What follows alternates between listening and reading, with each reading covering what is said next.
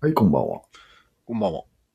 今日は私が、はい。 S が、い暇だったんでいろいろ考えたことを言っていく回です。言っていけ、言っていけ。はい。聞いてあげましょ睡眠、睡眠時間が足りていても、う。はい。つまんでは可能説。あーなるほどね。つまんではできます。足りていてもっていうのはどういう定義なんですかそうだよね。うん起きていればどんどん睡眠が必要になっていくから、足りているという表現は嘘があるんですけど、はい。まあ、前の日にしっかり寝ていてもという意味です。なるほど。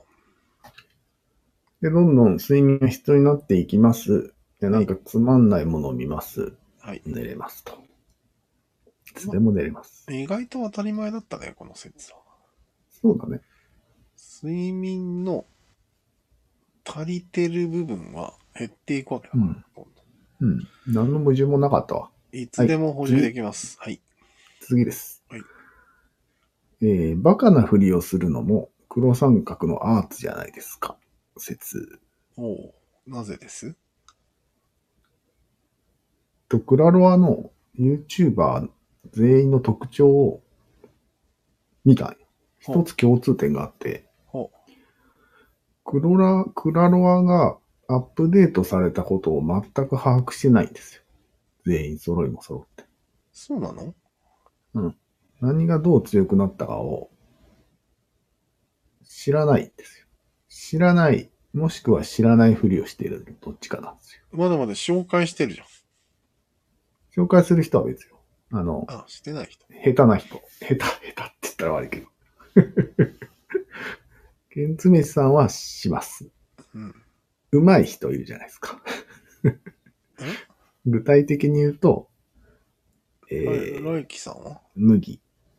来キさんも下手なふりですよね。あ、そうなん上手い人は、えー麦、麦、タ、えー、タ、パンドラえ。ー、パンドラ、うん、グリコ。まあ、あの辺ですよ。その辺まあ、ラットさんもそうなんだけど、本当に把握してないんですよ。あ、上手い人の方でが把握してないってこそう。とへえ。で、あの、ユーザーインターフェース周りが変更されたのも全然ついていけないんですよ。へ視聴者に教えられてるみたいな感じ。え。へえ。しょうがないな、みたいな感じで。全く知らないんですよ。つまりなんか、これはうん。うんどうぞ。非語欲を駆り立ててるんだなと思って。ああ、なるほどね。三角、黒三角があんまり高圧的でないことは、その三角を維持する一つの技なんじゃないかなと。まあそうだろうね。うん。うん。以上です。え、それだけはい。次行きますね。はい。えーっと、飲み会はフェスの小型版説です。おおラッパの最終目的はフェスじゃないですか。ー。うん。だから、飲み会はそのフェスの小型版なので、うん。成功させるべきなんですよ。そうもだちね。ろん。うん。以上です。いやでも失敗の要素があまりないけど、どうやったら失敗な場合はその論理派に乗っ取られることですよ。飲みあ会は。あ、なるほど。なんか解決しようみたいな、この、この場で。なるほど。これは非常につまんないことになるので、ああわよと盛り上げ度が、うん、盛り上げ度が足りなかったら失敗です。親子ではしょうね喧嘩になったりなんかしたら。ああ、大失敗ですね。うん。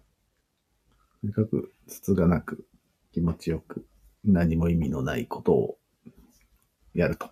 これは成功です。はい、次。 どんどんいきますね。どんどんいくね。 1ミリも人の上に立ちたくないという感情があるんですよ、俺には。うん。 1ミリも。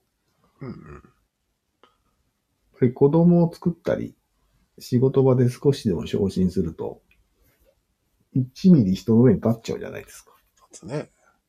うん。その感情は持ったことないですかあるよね。うん少しは。まあ少しはね。これが逆さの精神なんですよ。そうだね。うん。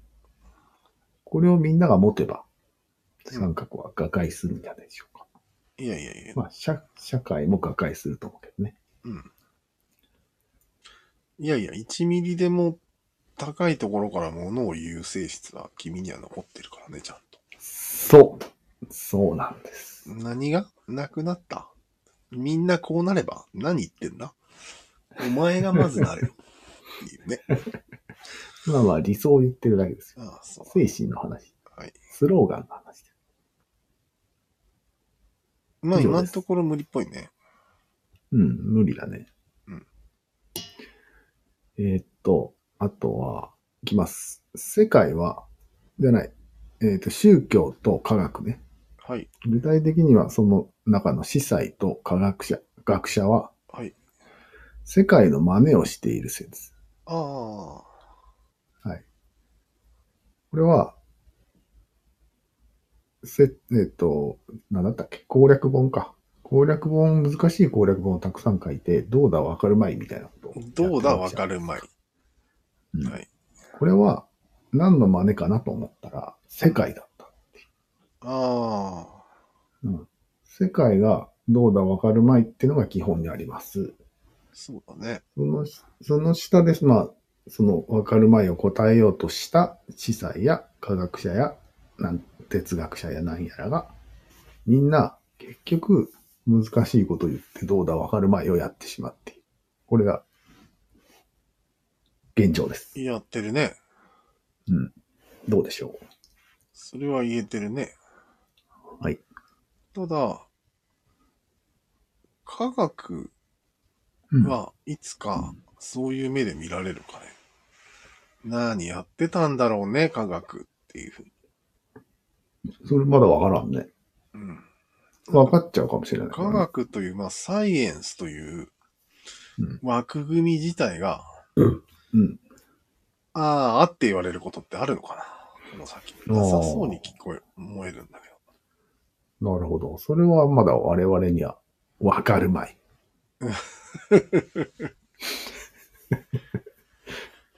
ということですよ。ど。うん。まあ、わかるまい。ね。しょうがないね、そこは。うん。そうなんです。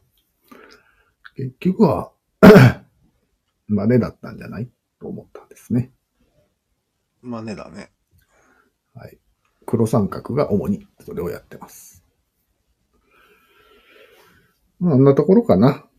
なんか、新しい世界の真似の方法を考えようよ。ああ、なるほど。このやり方はもうダメだ。古い。 〇〇の父って呼ばれたいんだけど。 俺。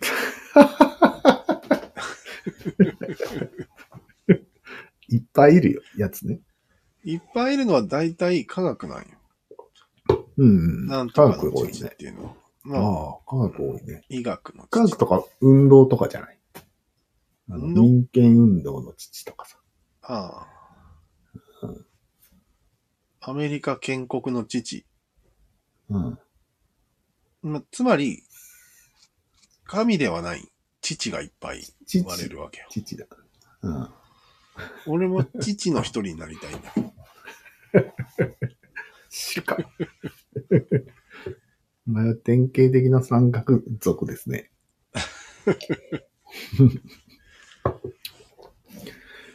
黒三角になりたい。目指してるんですかいや、そう、うんなんかね、自分がそうなりたいかどうかはまあ別として、うん。なんとかの父って最近いないなっていう。ああ、いないね、いないね。確かあれはに。まあ、だいぶ後から言われることなんじゃないこれって。もちろん。だって、それがもう当たり前になった世界が言うわけでしょ。あの人が父なんだよ、つって、懐かしいんで。うん。だから、すぐに言われることは無理なんじゃないですかね。宇宙旅行を成功させたら宇宙旅行の父だよね。うん、もちろん。間違いなく。うんそれぐらいのインパクトいるよね。うん。なんか今 iPS 細胞の父とか言われてもしょぼ、しょぼい感じだもんね。うん。まだ言われないし。原子力の父ぐらいじゃないとなんかイイメージ湧かないよね。ああ、いるね、多分、それは。で、さっき調べたのが、うんし歯医者の、い歯 科、歯科のい父っていうのがいたんよ。あ、父いたんだ。あの人、父。えー、さっき貼った人ね。そうそう。名前はね、うん名前はね、ピエール・フォッシャール。うん。えーフランス人かフな。ランス人ですね。うん。 1678年に生まうれ、わめっちゃ昔やん。 1761年まで生きましたとうんいうことですうねん。。長生き。まあ、これは、長きにわたり歯科治療を続けるとともに多様な症例を記録してね、うん。歯科外科医あるいは歯科概論っていうのを出版したんですよ。うん。 18世紀にね。へえ。そして近代歯科医学の父と呼ばれました。ほんとだうん。へえ、結構前からいたんだね。歯科の場合は全部18世紀かと思ってたら。あ、あ、でもまあ、1700年代は18世紀か。そうそう。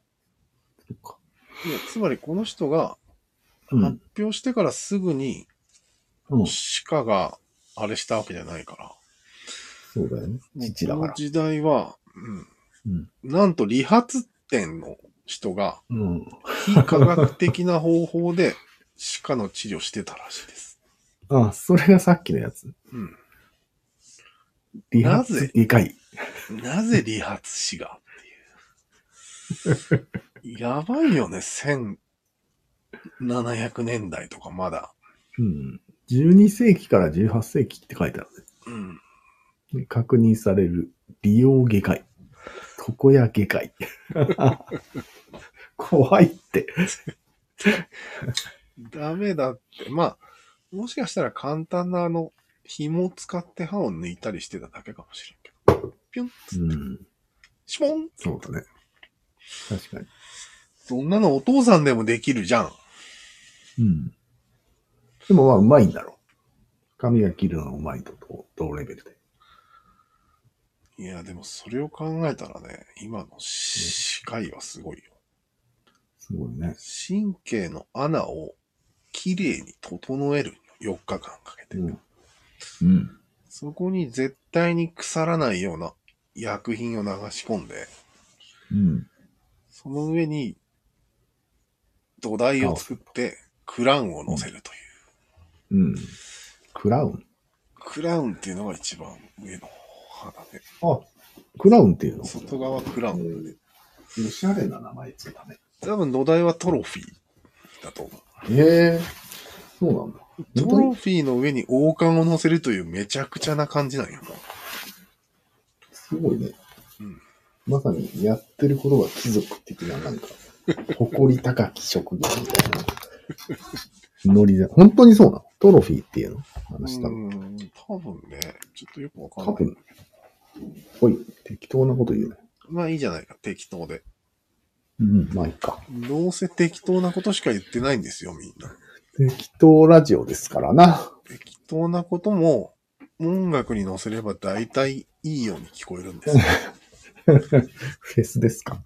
フェスです。しまった。切ろう切ろう終わりにしよう。はいうんではまた。